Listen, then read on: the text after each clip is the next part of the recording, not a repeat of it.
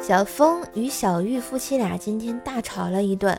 小玉一把鼻涕一把眼泪的说道：“早知道就听我妈的了，不要嫁给你。”小峰愣了一下，缓缓的说：“你是说他曾经阻止你嫁给我？”小玉点了点头。小峰用力的捶了一下桌子，说：“啊，这些年我真是错怪他了。”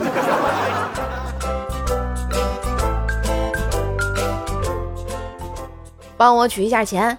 嗯，好的。您好，您卡里有一千八百元。七万。里面只有一千八。是啊，我要七万。里面只有一千八。七万。哦，您是说取完是吗？对呀，我普通话不标准吗？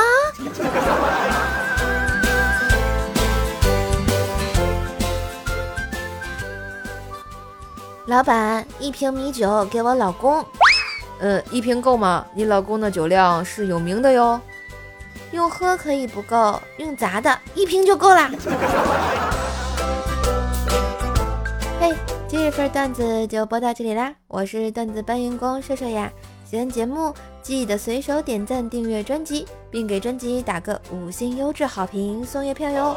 上瘦瘦主页订阅奏奈讲笑话，开心天津话。支持瘦瘦就要多分享，多收听，多打赏哟。